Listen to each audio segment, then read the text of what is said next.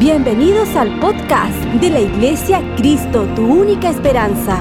Disfrútalo, toma nota y compártelo en tus redes sociales para que muchos sean bendecidos por esta enseñanza. Quiero hablar un poco acerca del silencio. De hecho, el título del mensaje del día de hoy se llama El silencio no es un castigo. ¿Y, a qué me refiero? Yo no sé cuántas personas en algún minuto, y no sé si durante este tiempo, sobre todo después del estallido social, muchas veces se escuchó acerca de la famosa ley Mordaza, no sé si alguien escuchó. Simplemente y en pequeño resumen, no es otra cosa más que la prohibición de decir lo que queremos, lo que pensamos o lo que nos incomoda. Y muchas veces tú y yo hemos sentido exactamente lo mismo en el reino. Pensamos y sentimos que lo que tú y yo pensamos a Dios no le importa, no le interesa. Muchas veces creemos que simplemente Dios no quiere saber nada de nuestras opiniones y Dios no quiere escucharnos. Lo cierto es que muchas veces lo que tenemos que decir no es muy fructífero ni tiene mucha relación con lo que Dios quiere hacer con nosotros y hacia dónde Dios nos está empujando. Así que mira a su vecino, el que tiene ahí como dos metros de distancia, y dígale, cállate.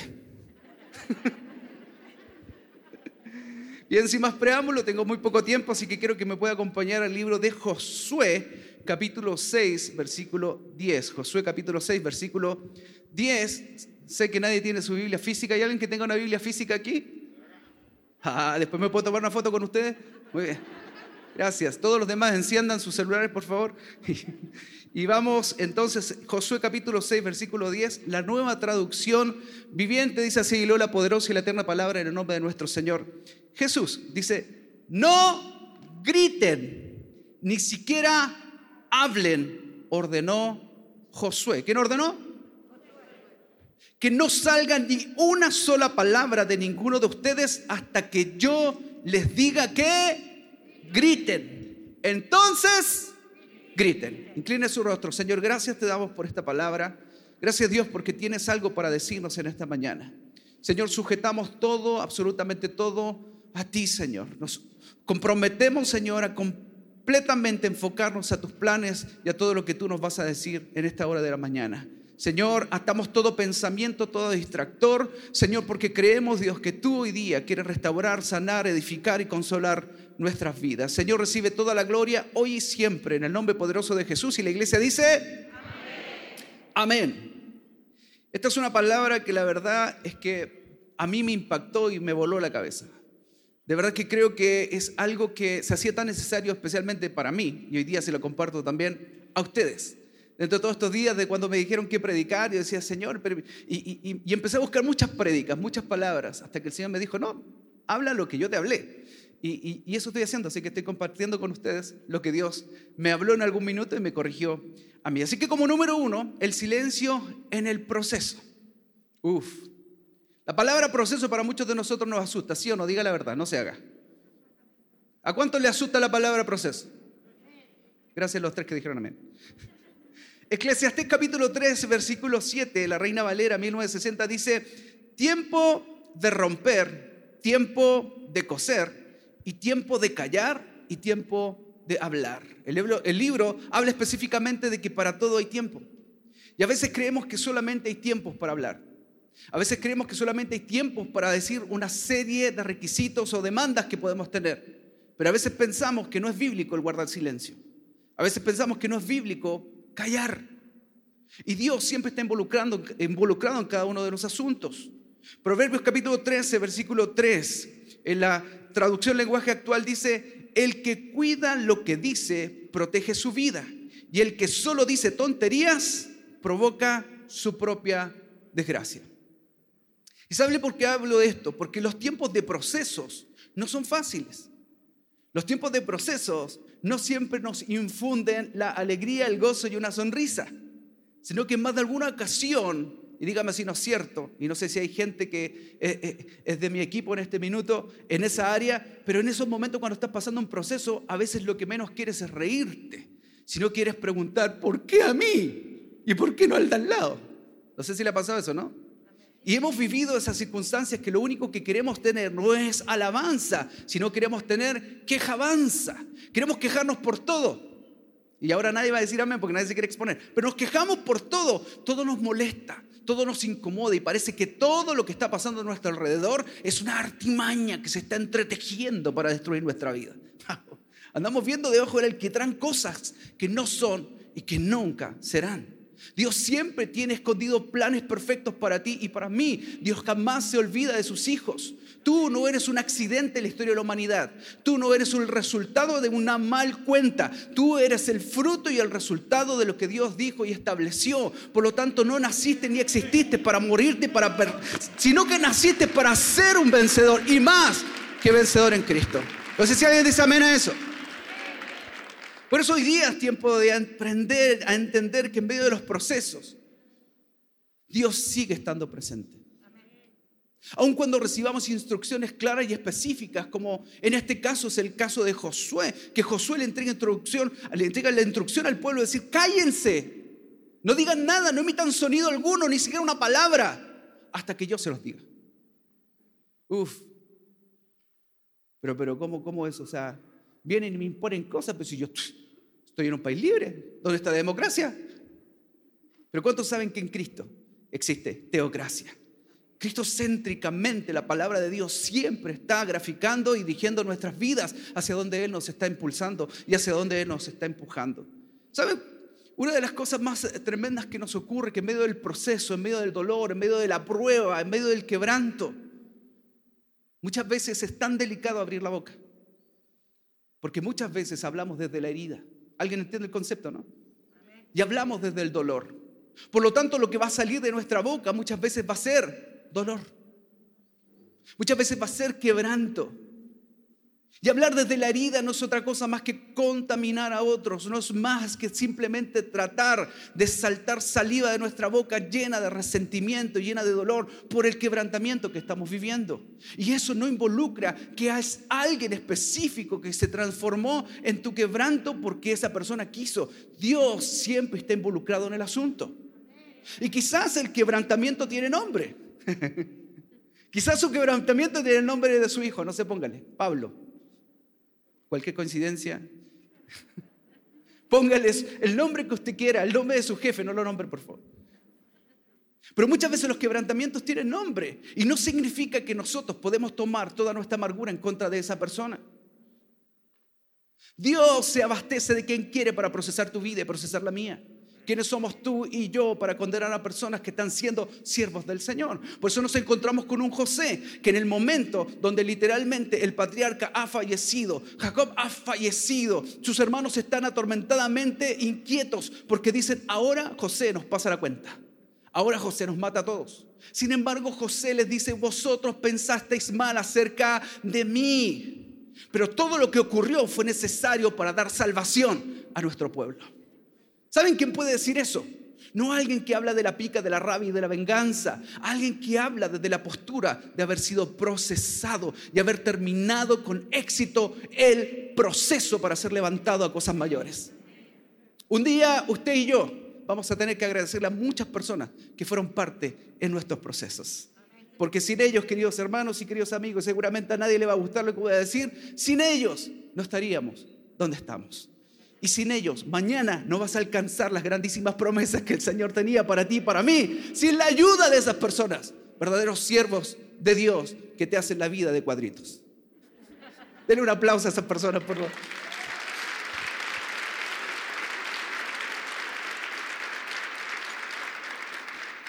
Por eso tú y yo necesitamos aprender a entender que el valle de sombra y de muerte se pasa, se cruza.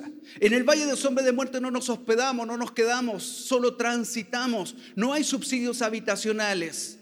No hay créditos hipotecarios. En el valle de sombra y de muerte es para transitarlo. ¿Saben lo que estoy tratando de decirle? Y sobre todo a la gente que nos está escuchando a través de la radio y viendo a través de las plataformas virtuales. Yo no sé cuál sea el caso que estés viviendo hoy día, que estés experimentando el día de hoy. Pero si hay algo que quiero decirte en esta hora, partiendo por este auditorio, de que tú y yo fuimos programados para algo mayor de lo que estemos viviendo hoy día. Pero ¿saben qué? Tú y yo no nos podemos saltar los procesos. Tú y yo no nos podemos saltar el valle de sombra y de muerte. Pero sí tenemos un poder y una potestad ¿Quieren saber cuál es? ¿Alguien quiere saber? Gracias por los cinco que dijeron amén. Es que tú puedes decidir cómo pasar el valle de sombra de muerte. Porque puedo pasar el valle de sombra de muerte a la rastra con los pies. Me acordé de la, de la llorona, ¿se acuerdan cuando era más chico, no? ¿Dónde están mis hijos? No, pero eso lo, los extranjeros no entienden. Podemos pasarla así arrastrando. O podemos pasarla literalmente, como dice Primera de Pedro, tener por sumo gozo cuando os halléis en diversas pruebas. Y vamos a tener una postura distinta. Ay, que duele, ay, me duele, pero me río del dolor, me río del dolor, porque sé que en algún minuto Dios me va a sacar de este proceso. Tú y yo podemos decidir hoy día reír en medio de los quebrantos. Tú y yo podemos decidir ponernos una sonrisa obligatoria en los tiempos más difíciles. Tú y yo podemos decidir tener la genética del Padre y aún con nuestra cara llamar las cosas que no son como si fuesen. Alguien puede poner una sonrisa, solo le voy a ver los ojos chinos, pero por favor ponga una sonrisa, a ver. Eso, muy bien, sus ojos chinos. ¿Sabes lo que significa eso? Que tú y yo estamos glorificando a Dios en los peores momentos. Tú y yo estamos dando gracias por adelantado. Tú y yo nos estamos gozando por adelantado. No por lo que estamos viviendo hoy, sino por lo que vendrá mañana. Hoy día es tiempo de tener gozo por lo que Dios va a soltar sobre nosotros. Por eso, en medio de los momentos más duros, guarda silencio y pon una sonrisa en tu boca. Porque cualquier cosa que queramos decir muchas veces va a venir acompañado del dolor del momento del proceso. Por eso necesitamos nuestros Josué que nos hagan callar. ¿Alguien dice amén a eso? Por eso es que hoy aún en medio del silencio y aunque no entendamos absolutamente nada de por qué nos amordazaron, debemos entender que siempre Dios está usando a tu Josué porque quiere darte instrucciones específicas. Por eso sigue las instrucciones aunque estas parezcan que son ilógicas. En Josué capítulo 6, versículo 1 al 5, en la NTV dice, ahora bien, las puertas de Jericó estaban bien cerradas porque la gente tenía miedo de los israelitas. A nadie se le permitía entrar ni salir. Pero el Señor le dijo a Josué, dos puntos, te he entregado Jericó a su rey y a todos sus guerreros fuertes. Tú y tus hombres de guerra marcharán alrededor de la ciudad una vez durante seis días, o sea, una vez al día durante seis días. Versículo 4. Siete sacerdotes caminarán delante del arca, cada uno llevará un cuerno de carnero el séptimo día, diga conmigo séptimo día, marcharán alrededor de la ciudad siete veces. Ya no es solo una vez, sino siete veces, mientras los sacerdotes tocan los cuernos. Cinco, cuando, oigas a los sacerdotes dar el toque prolongado con los cuernos de carnero, haz que todo el pueblo grite lo más fuerte que pueda. Entonces los muros de la ciudad se derrumbarán y el pueblo irá directo a atacar la ciudad. ¿Saben cómo se llaman estas cosas? Instrucciones. Muchas veces queremos cuestionar ciertos métodos o ciertas cláusulas del contrato porque aún no hemos logrado ver el spoiler de la película final. Muchas veces es más fácil criticar, más fácil enojarse, más fácil es hablar mal del líder, del pastor o de la persona que sea que está imponiendo algo sobre ti porque no entendemos nada. No sabemos la parte final porque no nos mostraron la parte de la película. Y estoy seguro que alguien está entendiendo esta palabra el día de hoy. ¿Sabe lo que estoy tratando de decir? Hay instrucciones. Mi lógica dice, oye, pero ¿por qué solamente, pero si un día, ¿por qué no dimos siete vueltas y fin, se cayeron los muros? ¿Por qué seis? Seis días. Yo, yo me imagino al pueblo chileno ahí, ¿no?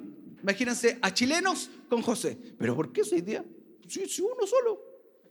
Le ganamos el que vive, ¿no? Uno solo. No, pero eran seis días, solo una vez al día. Pero, diga conmigo, pero, el séptimo día.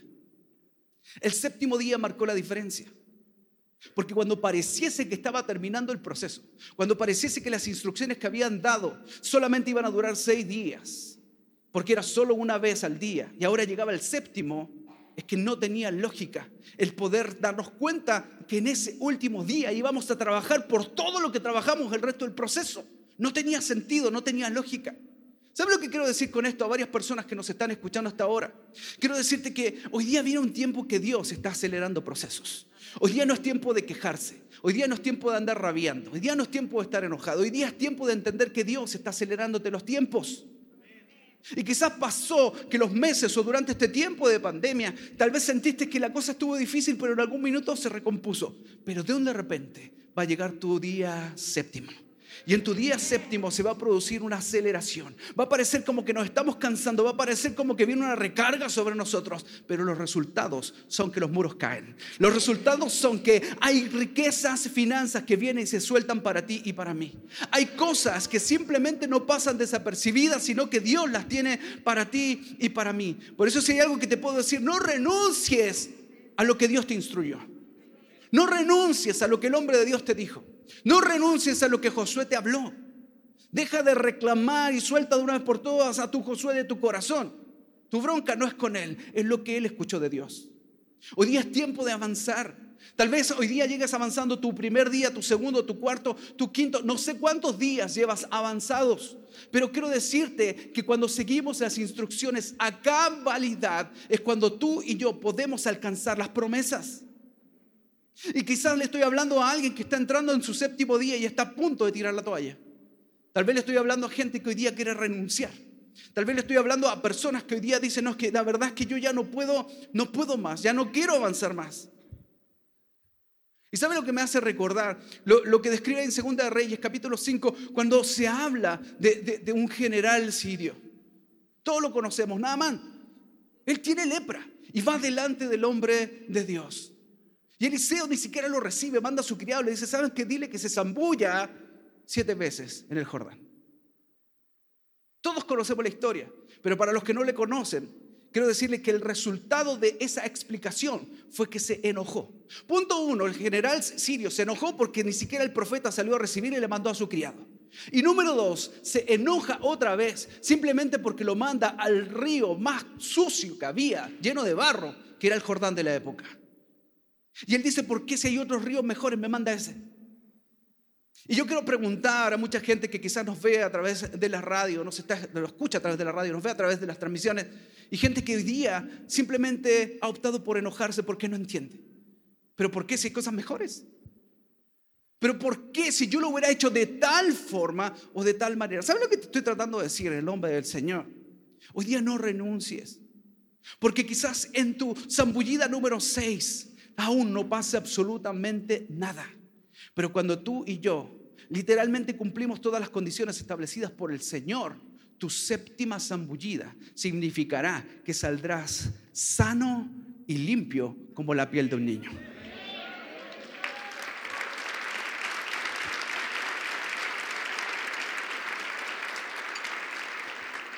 Me quedan muy pocos minutos pero solo quiero decirte que hay gente que está cansada tal vez. Y hay gente que hoy día ya no quiere más. Y hay gente que dice, no, sí, yo sé que me dijeron siete. Sí sé, estoy consciente que me dijeron siete. Pero no puedo siete, no aguanto. ¿Cómo no se dan cuenta el sistema y bla, bla? Pero ¿saben lo que dice el libro de Gálatas? Capítulo 6, versículo 9. La Reina Valera establece, dice, no nos cansemos pues de hacer, de hacer, porque a su tiempo segaremos si no desmayamos. No desmayes, no te canses. Yo sé, es legítimo estar cansado. Es más, es legítimo estar enojado. Es legítimo. Pero la Biblia dijo, airaos, pero no pequéis. No se ponga el sol sobre tu enojo. Enójate, pero un poquito. Enójate, pero ponle plazo. Enójate, pero en ese momento cállate. Que el perrito y el gatito no paguen las consecuencias de tu enojo y del mío sino que hoy día podamos ser personas centradas en lo que Dios está estableciendo sobre nuestras vidas. Por eso se cumple la promesa. Josué capítulo 6, versículo 15 y 16 dice, y el séptimo día los israelitas se levantaron al amanecer y marcharon alrededor de la ciudad como lo habían hecho los días anteriores, pero esta vez dieron siete vueltas alrededor de la ciudad. Mira el versículo 16. En la séptima vuelta, mientras los sacerdotes daban el toque prolongado con los cuernos, Josué les ordenó a los israelitas Griten. ¿Qué fue?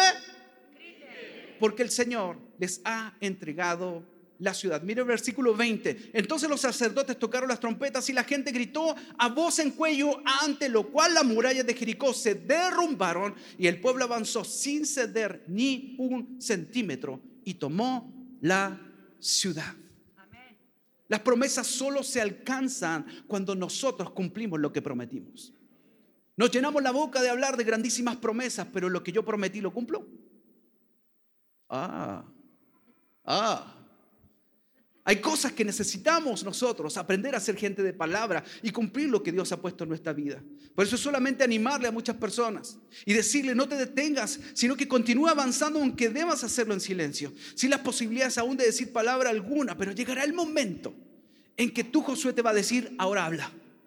Y en ese momento van a haber efectos que van a producir cambios trascendentales en todo lo que te rodea. ¿Sabes lo que quiero decir? Y con esto termino. Quiero invitar al equipo de alabanza que por favor suba. Quiero decirte que hoy día no eres otra persona más que la gran reserva que espera en silencio lo que Dios ha manifestado en tu vida. Hay cosas que Dios ha guardado para ti y Dios quiere usarte y levantarte. ¿Sabes lo que quiero decir con esto? Dios en este minuto a mucha gente la tiene verdaderamente escondida. A mucha gente la tiene literalmente desaparecida. Son verdaderos invisibles y no sé si alguien aquí puede eh, eh, identificarse con esta palabra y quizás gente que nos escucha a través de la radio. Pero quiero decirte que nosotros que somos un país vinícola, que somos Chile, un país vinícola y de vino de exportación, quiero decirte que el proceso para que un vino llegue a transformarse en tal no es otra cosa que pasar por los procesos. Los procesos de antaño no era otra cosa más que pisotear la uva los procesos de hoy día se machacan y muchos procesos más que sigue viviendo para transformarla en primera instancia simplemente en un jugo de uva. Y luego de eso, ser envasadas y ser eh, eh, literalmente guardadas. Y saben que muchas veces hasta por años. ¿Saben lo que estoy tratando de decir? Sean alojadas aún en medio de la oscuridad, guardadas en maderas y, y, puede transcurrir mucho tiempo en medio de la soledad. Y parece que fue olvidado y parece que nadie se acuerda de ese vino.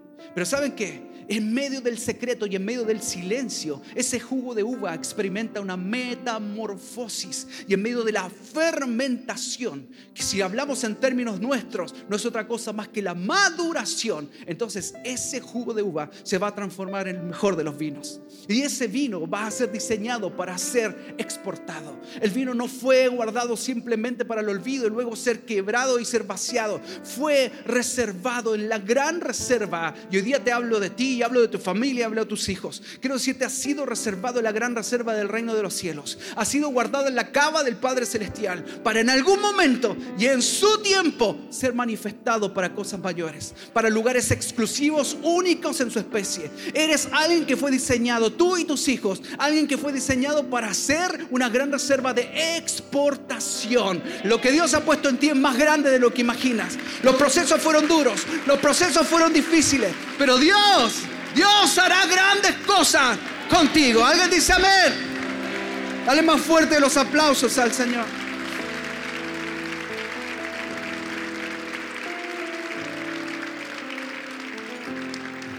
Salmos capítulo 17, versículos 8 y 9 dice, guárdame como a la niña de tus ojos.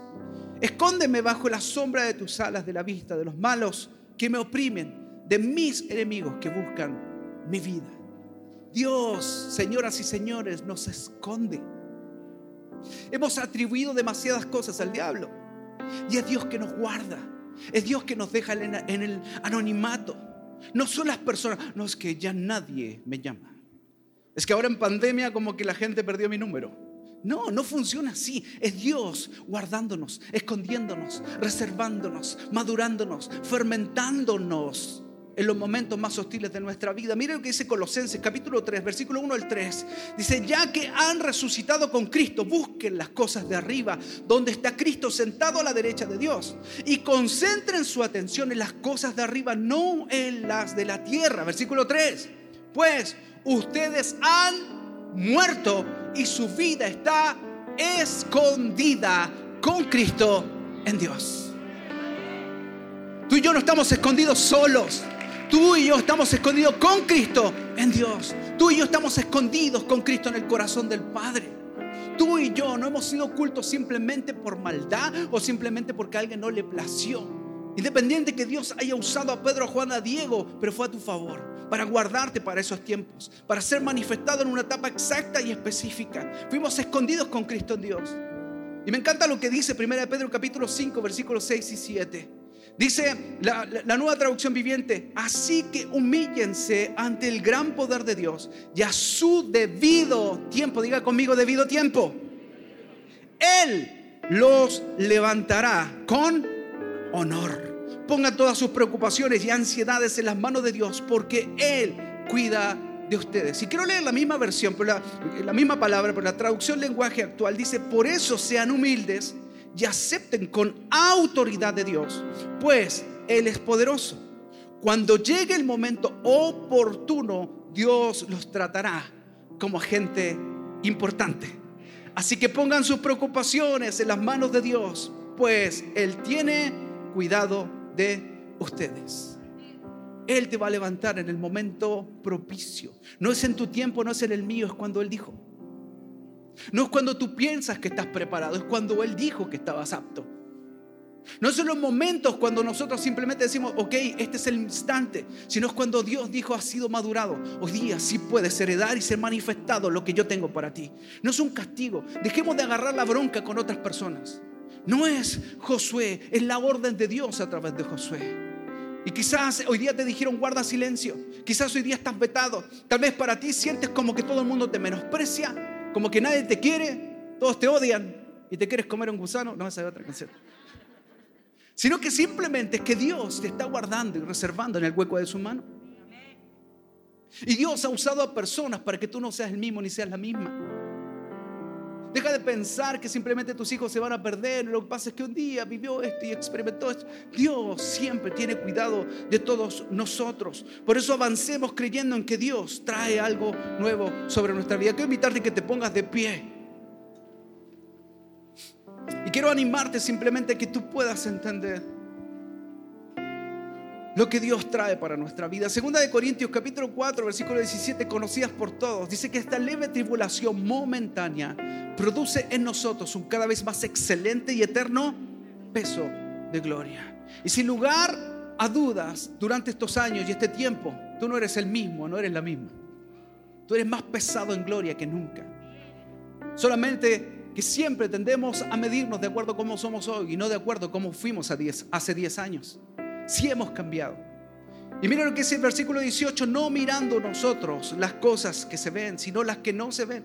Pues las cosas que se ven son temporales, pero las que no se ven son eternas. Tú y yo estamos trabajando por algo mayor, tú y yo estamos trabajando por algo eterno, tú y yo estamos trabajando por algo poderoso que Dios está literalmente preparando para ti y para mí. Por eso quiero decirte, hoy día Dios quiere levantar tu vida y llevarte a niveles inimaginables.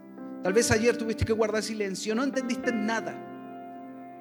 Generó rabia, generó frustración, pero fue porque estaban reservando tus cuerdas vocales es porque estaban reservando tus fuerzas, es porque estaban reservando para que en el momento oportuno y al debido tiempo puedas levantar tu voz y dar el más fuerte de los gritos, el más fuerte de los gritos por tu familia, el más fuerte de los gritos por tu matrimonio, el más fuerte de los gritos por tu nación, el más fuerte de los gritos por tus finanzas, para que todo muro de obstáculo caiga al suelo y para que tú puedas creer lo que Dios ha preparado para ti y para mí.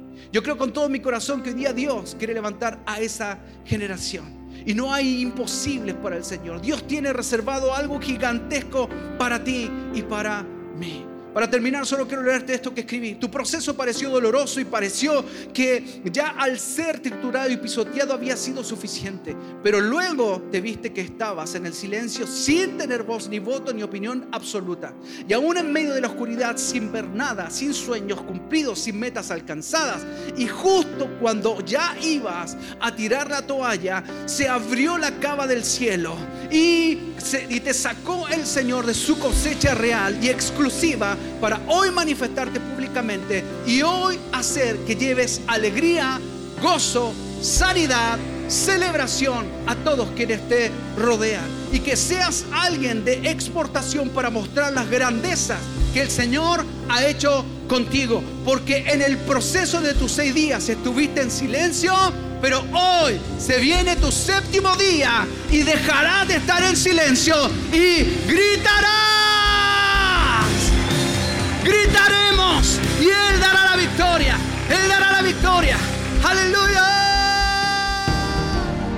Si esta enseñanza fue de ayuda para tu vida, coméntanos en nuestras redes sociales de la Iglesia Cristo, tu única esperanza. Gracias por conectar con nosotros. Recuerda suscribirte.